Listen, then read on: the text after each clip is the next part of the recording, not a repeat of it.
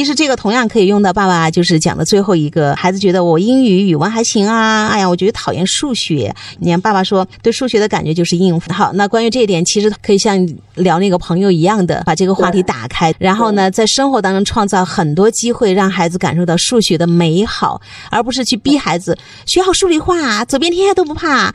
你怎么能够放弃数学呢？你今后怎么个考高中，怎么考大学呢？必须要呃不能偏科，这些其实都是没有营养的哈。而且让孩子会感觉哦，学数学是一个不得不干的事情。那我们一定要让孩子从面对一个问题的时候是一种不得不，变成一个我选择要去。虽然它很难，但我选择要去，这个太重要了。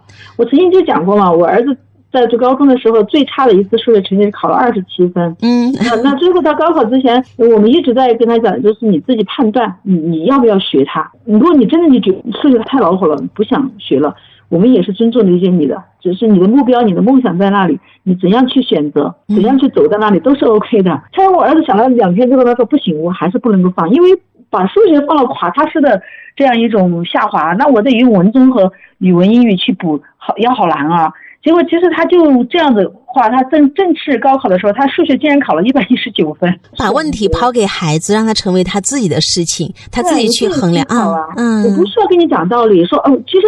他说的这个话就是很多家长就迫不及待想要告诉孩子的。你可以不学啊，是啊，你不学的话，你把所有精力放在其他学科上，那你要算算看，你要花多少分来填这个数学的坑？那完了，那孩子就一直内心里面都是一种被逼迫、被挤压，然后我不得不学，不得不学，因为这不是他想出来的。对这个，但是最后他来告诉我说，我还是要学，不然的话那个垮的太凶了。你看那个，当他要去选择的时候，那个力量就不一样了，因为他才动得起来。